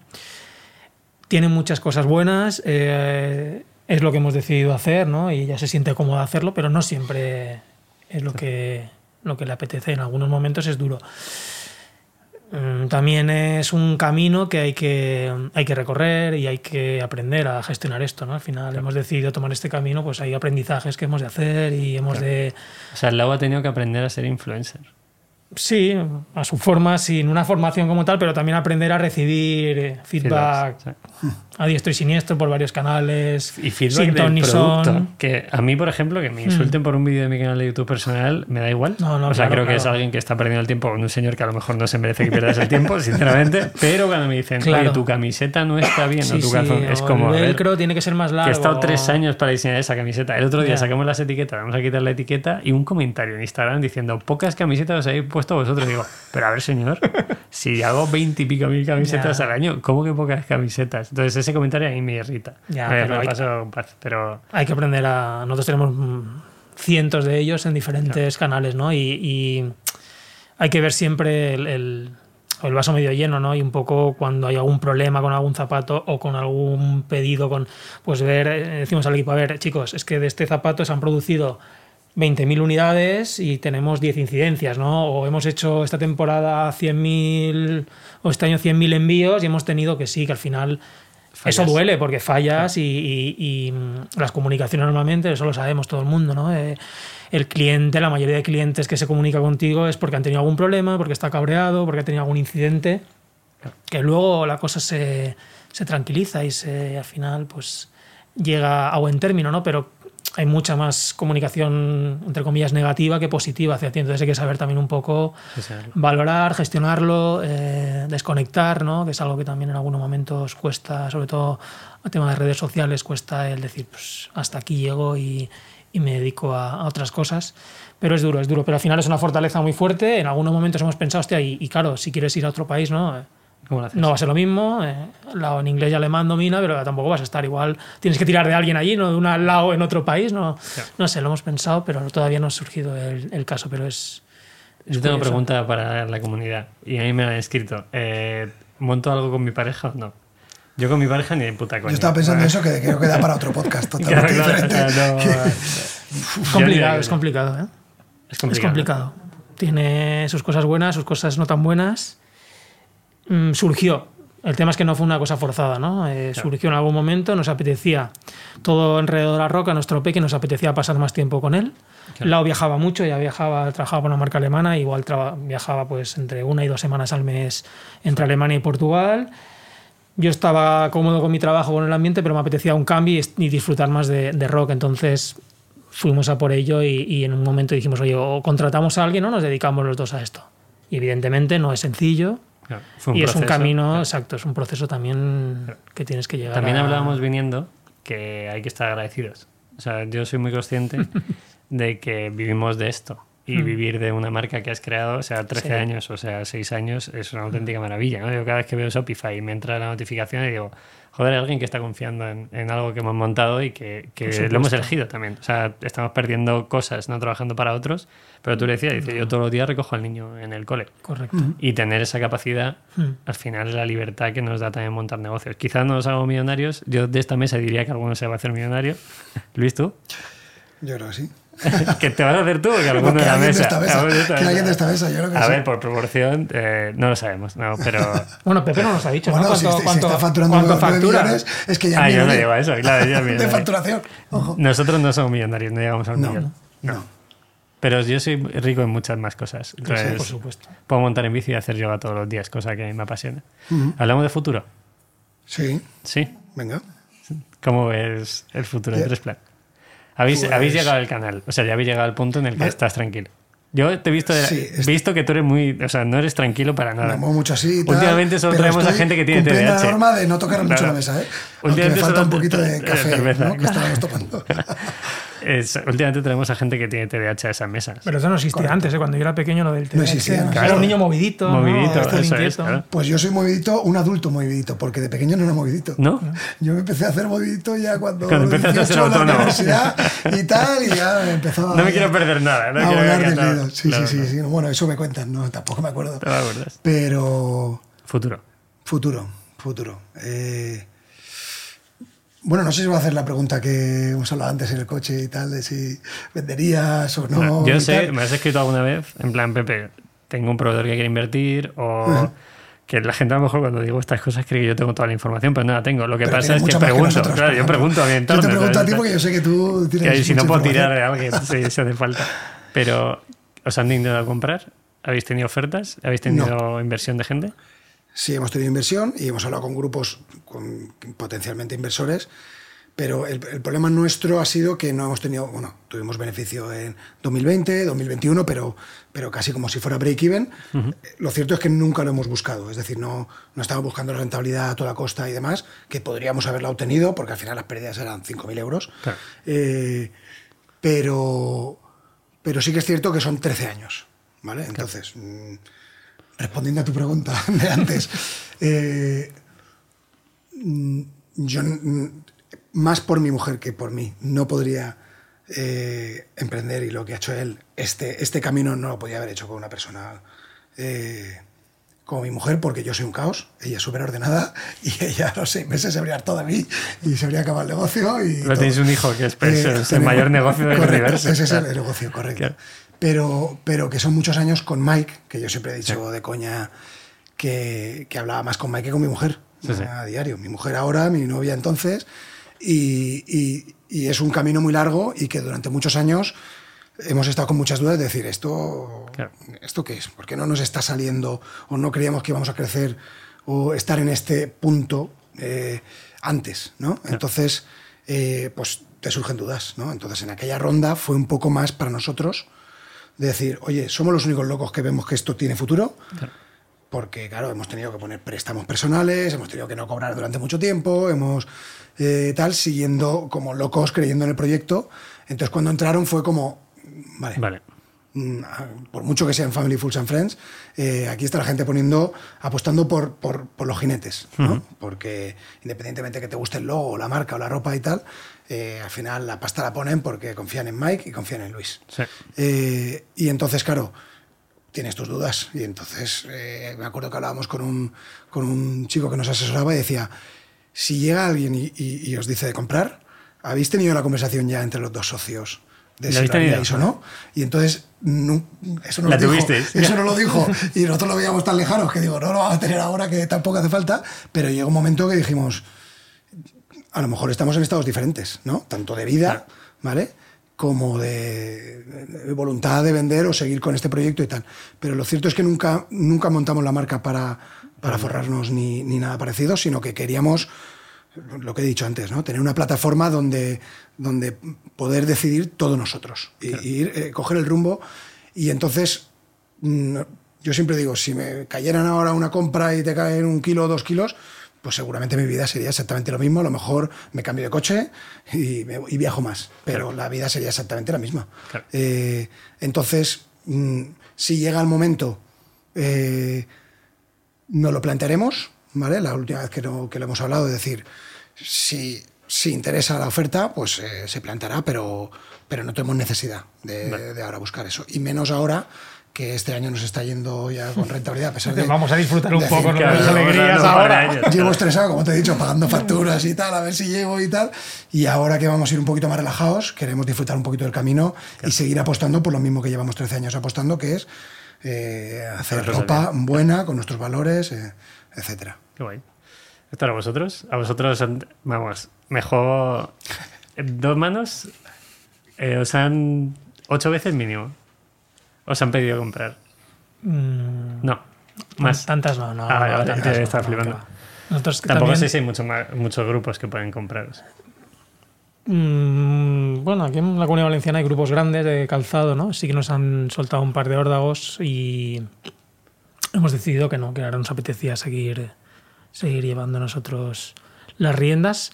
También es cierto que en algunos momentos de estrés y de, y de liadas, Lislao dice, a tomar por, cu- por culo todo, lo vendemos y, y, y ya está. Y otra cosa mariposa, ¿no? Pero bueno, supongo que eso nos ha pasado por la mente a todos en algún momento con alguna crisis y, y por ahora hemos decidido que, que no, no sé, ni por necesidad tampoco, es decir, sí que ha habido parte de bastante contacto de inversores, ya no comprar la marca entera, ¿no? Comprar Ujú. parte de, o, o incluso, es súper curioso, en el momento que no fabrica, o sea que teníamos aún menos oferta ¿no? de, de zapatos, habían clientes, varios clientes. ¿no? Que, que querían, querían invertir cantidades importantes de pasta, ¿no? Y, "Mira, es que manejo un fondo y creemos que, o sea, muchos clientes se ponían en cuenta si os hace falta dinero para Claro. producir más, pues no sabemos con qué intenciones, suponemos que siempre son buenas a nuestro favor, pero al final no nos necesitábamos, entonces al final es algo que, que si no necesitas la pasta, realmente, ¿para qué la vas a pedir? ¿no? O sea, ¿Para qué vas a meter a alguien en tu casa si por suerte para lo que estás haciendo no te hace falta tener dinero de fuera? ¿no? Eh, Tú no tienes ni créditos en los bancos. O sea, por favor, la gente que nos escuche. eh, es un ejemplo loquísimo. O sea, viven con lo que venden. Eso no suele pasar. Normalmente, y lo, lo he dicho antes, te estocas y ese stock lo pagas con un crédito, le adelantas al proveedor y el proveedor confía. En vuestro caso, vosotros tenéis capacidad de apalancaros en los clientes. Correcto. Entonces, eso un accionista, a no ser que sea algo muy, o sea, alguien que te pueda abrir un mercado directamente o que sea un player que te pueda ayudar a hacer mil cosas, quizá no Efectivamente, sentido. efectivamente es algo que cuando te mueves en el entorno startup, ¿no? Ves muchas marcas, ¿no? Que además lo pasa muy mal, ¿eh? Yo cuando ves está la gente eh, haciendo esos pactos de socios y bajándose los palos tres tíos que he firmado algo, macho, que ahora yo no sé cómo he firmado eso y no sé hacia dónde va a ir y tengo ya la mosca detrás de la oreja y me están presionando, o sea, el vivir. Y luego mucha gente que, que pide pasta y, y- y no sabe, no tiene ni planificado para qué ¿Para pedir qué? pasta, ¿no? Pero Claro. como todo el mundo, ahora ya no tanto, ¿no? Pero una época que parecía que aquello era que todo el mundo te daba pasta para invertir en tu empresa, ¿no? Y al final, eh, para que necesitas pasta realmente, eh, puedes crecer más lento, ¿no? Entiendo que habrá diferentes empresas, diferentes situaciones. En nuestro caso, no, hemos decidido viajar solos, pero por ahora nos ha, nos ha ido bien y eso te da una tranquilidad y mm, unos ritmos que al final va muy enlazado con nuestra filosofía de Totalmente. antes no es mejor, que es una filosofía que se, que se aplica a los niños, ¿no? Pues claro, porque ande antes no es mejor, porque hable antes no es mejor, porque sepa sumar antes no es mejor. Y en la empresa igual, ¿no? Porque factures un millón de euros antes no es mejor, Claro. porque vendas en más países no es mejor. Y Pero os vamos habéis a- gastado dinero. ¿En qué os habéis gastado dinero este año? este año nos Se hemos gastado decir, dinero. ¿no? Sí, sí, nos estamos Bueno. gastando dinero. Pero es un proyecto también que nos ilusionaba, ¿no? Al final, nuestras mini oficinas han quedado pequeñas. Queríamos también diferenciarnos de esa podernos diferenciar a otras marcas. Es algo que nos apetecía, pero a su vez nos diferencia a otras marcas porque, eh, voy a ser sincero, coger un zapato nuestro y clonarlo no es difícil. Puede que haya algunas diferencias, ¿no? Pero no es... Pero clonar una comunidad no es fácil, clonar unos valores no son fáciles, ¿no? Eh, Claro. Y en este caso hemos decidido tirar por un, un- construir un pueblo feroz, hemos llamado, ¿no? Al final eh, la denominación será Ferozland, pero es, pues van a ser pues es un poco para que los niños vuelvan a jugar a las calles. Vamos a crear un pequeño puebl- pueblecito en la cañada donde vivimos en Paterna, que al final serán nuestras oficinas. Tenemos unas oficinas ya dignas. Eh, tendremos también una pequeña tienda con Store con un pequeño almacén y luego una sala polivalente con idea un poco de ofrecer a la comunidad, hacer formaciones, hacer charlas, eh, juego y movimiento libre y que si alguien de la comunidad quiere hacer algo allí, pues tener ese espacio. Aparte que será un espacio para que jueguen los niños, eh, se encuentren las familias. Y es algo que tendremos allí cerquita, cerquita de casa y a finales de año ya, ya, habido pasta. ya haya habido pasta, pero bueno, es una inversión también al final, ¿no? Que dices, para que... Para Pero pagas- teniendo vida positivo todos los años, hablas con eso y el banco te dice que sí. tal. Correcto, correcto. Entonces hemos tirado de caja, pero estamos súper ilusionados con el proyecto, que también ha sido una aventurilla más en toda la vorágine que, que llevamos y al final somos poquitos y esto, esto pesa ¿no? en, en- en el día a día, pero nos hacía ilusión y, y ahí, y ahí estamos. Estamos ilusionados nosotros, el equipo, la comunidad. Y la cola, creo que antes la cola virtual que antes teníamos, ahora tenemos miedo, ¿no? Cuando inauguremos esto y seguramente tengamos que abrir por lo menos con cita previa una temporada. Qué bonito. Al final va a ser pues, como, la, como, la, como el COVID. Estaremos pendientes de ello. Nada, os informaremos de. Os invitaremos, por supuesto. A Luis que tiene niños, yo... Bueno, No, voy con podrás sobrino. pasar un rato allí, Sí, hombre. Bueno, el hijo te destroza en- 10 minutos. Si el padre es activo, el hijo va a saber cómo lo hace, claro. ¿Algo más? ¿Queréis decir algo más? Hemos terminado. O sea, vamos a terminar. ¿Cuánto- ¿Cómo vamos de tiempo? Que No, lo sé, da tengo- igual. ¿Puedo Vamos llegar- bien, ¿Puedo llegáis a la a hora. no? Sí, llegáis a la hora de sobra. Ah, vale, vale, vale. Eh, ¿A quién traigo al siguiente podcast? Si tú dijeras, esto es mío y quiero que traigas a alguien. Vete pensando tú también. Si te lo sabes ya puedes decirlo. No, que yo- yo, se me ocurriría Joan Boluda, que lo habéis comentado antes y Lo fue. intentado, fue- lo. ¿Has intentado? Brutal. Sí. ¿Y puedo hacer yo push? Eh, puedes hacer, pues. ¿Sí? A ver, sí, nosotros. eh, Muy real- ¿eh? realmente Joan fue el que, el que. A mí en particular me hizo lanzarme a la piscina, ¿no? Mm, En su momento. ¿Vale? como él dice, quemarlo, las naves y, y súper, súper enamorado de, de él en su momento y, y creo que estaría guay. ¿Joan Tubao o Boluda? Joan Boluda, Joan Boluda. Ah, vale, vale. Vale, Sí, sí, Joan Boluda. Sí, sí, Joan Boluda. vale, vale, es que se cruzado por un momento. A le he intentado traer, a Boluda Ah. yo he estado en su podcast dos veces. Ya lo sé, O sea, tengo, tiene tengo que- confianza, sí, sí, no hay entonces, problema. A Joan le podemos traer en cualquier No lo momento. sé, se me ocurre. Crack. Ahora se está relajando, ahora está, está muy, muy muy bien programada ahora, la, la- ¿no? Es como es muy organizado, ¿no? Él tenía claro hasta los 30, hasta los 40, o sea, él- Claro, y es a mí eso algo me da que- mucho miedo. Sí, Sí, yo no. Yo tampoco, pero tienes que tener un poco en mente hacia dónde quieres ir, ¿no? Eh, que no, yo lo de las fechas tampoco soy así, pero nosotros el rumbo que dimos en su momento era para saber que, que íbamos a disfrutar más de la familia, que iba a poder hacer lo que quería, ¿no? Y que en algún momento igual te jubilas antes de lo, de lo Sí. que te habrías ju- jubilado trabajando para terceros. Pero Sí, pero yo No sé creo cuándo ni por qué que la vida da tantas vueltas. No, por Eh, supuesto. es lo que hablábamos antes. Eh, Lucas, que vino hace poquito aquí, lo, lo comentaba, que él es una persona que es muy hiperactiva, que Hmm. improvisa todo y que ahí está a gusto. Entonces, cada creo uno... que también es importante que la gente entienda que si a ti te va bien esa parte y estás a gusto con eso, si a ti te gusta el orden, tienes que tener todo cuadriculado, o tienes un TOC o tal, pues oye, muy bien. Mm. Pero hay gente que no. O sea, yo hay veces que mi maleta está una semana en casa y mi novia no dice nada porque su maleta está al lado de la mía. Entonces es como. El Bueno, problema pues- es cuando hay ahí Claro, conflicto no, de intereses, ¿no? Fíjate, yo soy cero ordenado, pero lo de la maleta lo llevo a rajatabla. El minuto uno que entro en casa, la deshago y la quito. Y mi, y mi mujer se queda una semana con la maleta. Vale, Pero pregunta. Tenéis derecho a hacerme una pregunta. Eso Sí, no, en estaba yo con el tema de traer a alguien, Vale. ¿vale? Eh, y se nos ha quedado el tintero un poco pelearnos por el tema de las certificaciones, Vale. que se nos ha quedado por ahí. Y entonces a lo mejor me interesa que te traigas a alguien para pelearte tú, en vez de conmigo, con otro, alguien de mi corp o, o algo de eso. Puedo no sé, un poco hacer un challenge. Vale. eh, Podemos hacer un eh, apartado rápido de podemos, certificaciones. podemos hacerlo. Y segundo, antes que se me olvide, eh, coincidí con un evento hace poco con los de, con los de Timpers. Vale, No sé si conoces. Sí, sí. Y, Coincidimos en Lanzadera. Y me encantó. ¿Ah, sí? ¿Estaban en lanzadera? En Lanzadera. Y me encantó. Y me encantó porque es, eh, Es una sí, sí, muy guay. brutal. Y además ellos, y, y hablaba espectacular, y hizo una presentación que nos da mil vueltas a todos, y, y- y alguno de ellos seguro Cuatro. que, te, que aporta mucho valor y a Me la gente le apunto. gusta conocerlo. Me apunto. Eh, ¿Algo que quieras decir de los certificados? Bueno, eh, ¿Qué opinas de acúsame, acúsame, empieza, empieza Nosotros estuvimos mirando, yo en su momento lo estuvimos mirando y tal, no damos abasto. Pero A ver, para que la gente ponga en contexto, eh, Vale. tres, tres planes B Corp. Sí, Eh, Minimalism decidió no ser B Corp en la última reunión. Eh, te habíamos hecho todo el proceso, un, un 7,8 sobre, sobre 9, sobre 10 sale. no, no, es- es- son puntos, tienes que tener un 80 sobre 150 o 200 o algo de eso. Bueno, nosotros era en- como si fuera un 10, era Vale, por encima sí. 100. Y, y Héctor, vosotros os lo habéis planteado alguna vez. Mm, A ver, nosotros eh, creo que lo comentábamos antes también. Nos gusta hacer cosas ¿no? Y, no, y no comunicarlas tanto hasta que las tengamos claras. Nos gustaría en algún momento, eh, por ver si estamos haciendo bien las cosas, ¿no? que al final creemos que sí, pero igual Claro. alguien que te diga, voy a mirar esto, medir esto, eh, que tengas el sello al final o no, el lado es muy antisellos. Claro. Nosotros en tema de, de infancia y de puericultura hay tienen mucho peligro los sellos. Sobre todo a nivel de pediatría, a nivel de...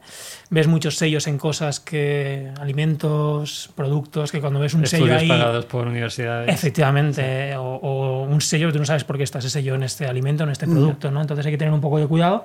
Y luego eso realmente para quién es, ¿no? Es para ti, para que te sientas tranquilo con lo que haces, es para el cliente. Claro. Lo que tú dices, en España eso alguien lo va a valorar, ¿no? No lo sé. es Nosotros, por ejemplo, es, o sea, preferimos enseñarlo todo y decir, oye, aquí compramos algodón, aquí fabricamos, así fabricamos, te lo enseñamos en vídeo, más allá del hecho de que alguien que tenga que avalar algo, que, que- que- que sepamos que estamos haciendo bien. Entonces ahí están mis dudas siempre. Vale, pues mira, yo te resuelvo la duda, muy- en nuestro caso muy rápido.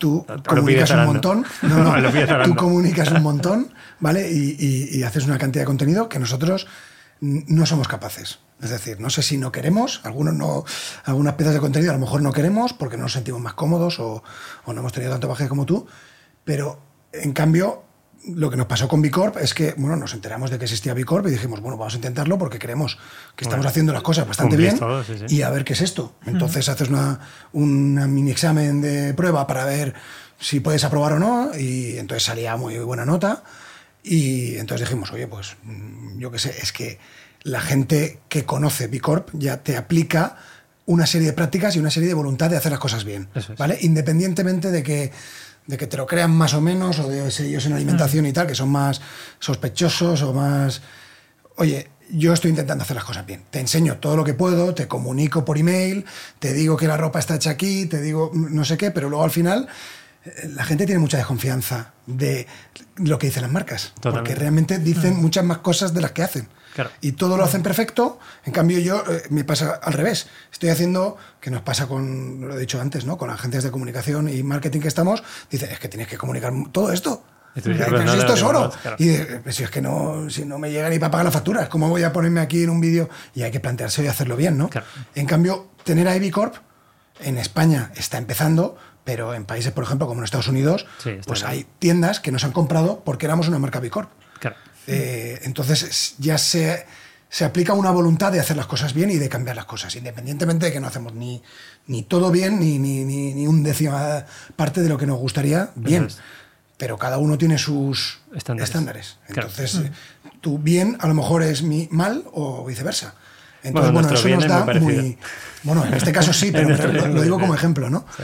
Pero en este caso, pues oye, tú pones Bicorp ahí Claro. y ya la gente lo asocia. Y especialmente en mercados como Alemania y Francia, el tema, pues, por ejemplo, de lo que hablamos, certificado GOTS, pues eso le da mucha importancia.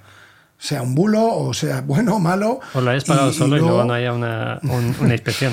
Que, no, no, correcto. Y, y luego, por ejemplo, eh, en el cartón FSC, hay algunos certificados que, bueno, que te los puedes creer más o menos, pero que, que son reconocidos. Claro. Y la gente los está buscando, ¿no? Eh, Entonces, bueno, que no hacemos todo perfecto, está claro, ni los sellos, ni yo, ni nadie. Ni nosotros. Eh, pero bueno, pues eh, remas en esa dirección para que la gente sepa que, que tú quieres hacer las cosas bien. Bien, podemos- te ¿Hay puedes venir conflicto o otra no hay vez. conflicto? No, yo o sea, creo- te compro el argumento de que la gente tiene que hacer, o sea, que, que estamos todas las empresas eh, moviéndonos a intentar hacer las cosas bien, creo que es muy positivo. Yo siempre tengo la duda de si es necesario que ese bien te lo vale un B Corp. Y te, te pongo un ejemplo, vino, vino, Pepe el Estoico aquí, que es amigo, además del de, nombre del estoicismo en España, porque lo está reventando. Un abrazo, Pepe. Y me dijo, eh, la única persona que debe juzgar tus actos eres tú mismo. Entonces, no lo dijo él, lo dijo posiblemente Seneca o alguien de esto, no tengo ni idea, lo dijo parafraseando a alguien. Y creo que tiene esa realidad. La cuestión, como bien has dicho tú, es que muchos clientes te lo van a pedir.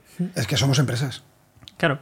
Eh, igual que él dice, me están juzgando cosas y haters mm. y, y, tal, pues obviamente yo me juzgo a mí mismo e intento ir a, lo mejor que se pueda, claro. en cuanto a producto especialmente, ¿no? Y procesos y, y sobre todo también el trato con, con empleados, claro. ¿no? Eh, muchas, muchos, muchos se sorprenden, ¿vale? Porque vienen de la hostelería o tal. Hace poco he tenido un caso de, y yo le decía de coña, bueno, pues puede ser eh, nuestra nueva representante sindical y no sé cuál, y me dice, es la primera vez que alguien lo dice eso como de broma. Claro. Y yo digo, no, es que si aquí estamos aprendiendo todos y claro. eh, yo lo que quiero es tratarte a ti como familia porque tú luego vas a manejar dinero de la caja y demás y cuanto mejor te trate, mejor me vas a tratar tú a mí también, ¿no? Claro. Eh, y entonces, bueno, pues eh, está concretamente ha entrado hace nada y está emocionada, ¿no? Porque está acostumbrada a una serie de tratos en la hostelería que no, no tiene nada que ver. Entonces a mí me parece básico tratar bien a la gente. Claro pero es que no lo es, lamentablemente, ni Esa lo ha sido históricamente. Esa Entonces, si tiene que venir B Corp o B Corp a decirme más o menos que lo estás haciendo bastante bien, ¿vale? Pues eso la gente pues lo puede llegar a entender. Claro. Más rápido que, que tenga que salir yo en un vídeo explicándolo cada, cada semana, porque ¿cuánto duran los vídeos? Claro. Si la en semana YouTube que viene empiezo en Canadá, no van a ver el vídeo de hace un año y medio. Claro. Entonces, si tengo un sello, pues me Ya, asocian mejores prácticas. De acuerdo. Y hasta ahí. Entonces, a lo siguiente, una batalla contra alguien de B Corp. No, yo no, yo, o podcast. sea, no, me estoy haciendo mayor para discutir. ya solo escucho e intento aprender. Ese sería el, el punto. Y yo creo que la gente que nos ha escuchado ha aprendido. ¿Queréis decir algo más? Espero que sí. Además de que pueden comprar en vuestras web que están en la parte de abajo. Así. Ya me estoy quedando sin voz. Me eh, eso, ¿no? Eso aquí abajo, ahí, aquí abajo, aquí abajo. Ahí tenéis las cámaras si queréis hacerlo. Eh, nada más, chicos, un placer. Nos hemos pasado muchas horas juntos. Sí. Ha sido como la continuación de la charla que hemos dado esta mañana. Lo- lo- Ha sido muy natural. el menor tiempo ha sido en el aire. En el aire. Grabando ha sido lo de menos. Teníamos que haber puesto el móvil a grabar y las conversaciones de antes. Pero bueno, que, que lo hemos pasado muy bien. Gracias por venir. Nos, has presentado, nos hemos conocido hoy y, a ver qué tal sale esta prueba, ¿no? De dos marcas tres. a la vez. Que la gente opine, por favor. Que nos digan si os molan dos marcas a la vez, porque podemos hacerlo también de vez en cuando. Podemos coger una temática y que dos marcas dispares pues argumenten, no discuten y cada uno aprendamos de- del otro que es lo suyo. Mm. Que para eso hacemos este podcast, para aprender. Es egoísmo puro lo que yo hago. Es aprender y luego lo publico para que la gente dices, estoy muy de aprenda. acuerdo. Y tú Claro, claro. Nos, nos brindas esa posibilidad también Claro, claro, eso eh, a nosotros que- para escucharlo. Hay que devolver el favor. Mm. Gracias, chicos. Pues nada más. A ti que has llegado hasta el final del podcast, si te mola esto, cógelo y no hace falta que le des like ni nada por el estilo. Eh, cógelo y míraselo a alguien que le pueda hacer un favor. Que digas, oye, aquí hay mucha información de valor, me ha gustado y me acorda de ti. Que no hay nada más bonito que acordarse de alguien con un podcast. Y ya está. Me ha quedado bien eso al final, ¿no? Sí, sí, muy bien. Lo voy a empezar ¿No a utilizar más. Muy bonito. No. Bueno, en YouTube bien. alguna vez lo hago. Nada más. Gracias. Un saludo. Chao, chao. Venga, hasta luego. Chao. Gracias.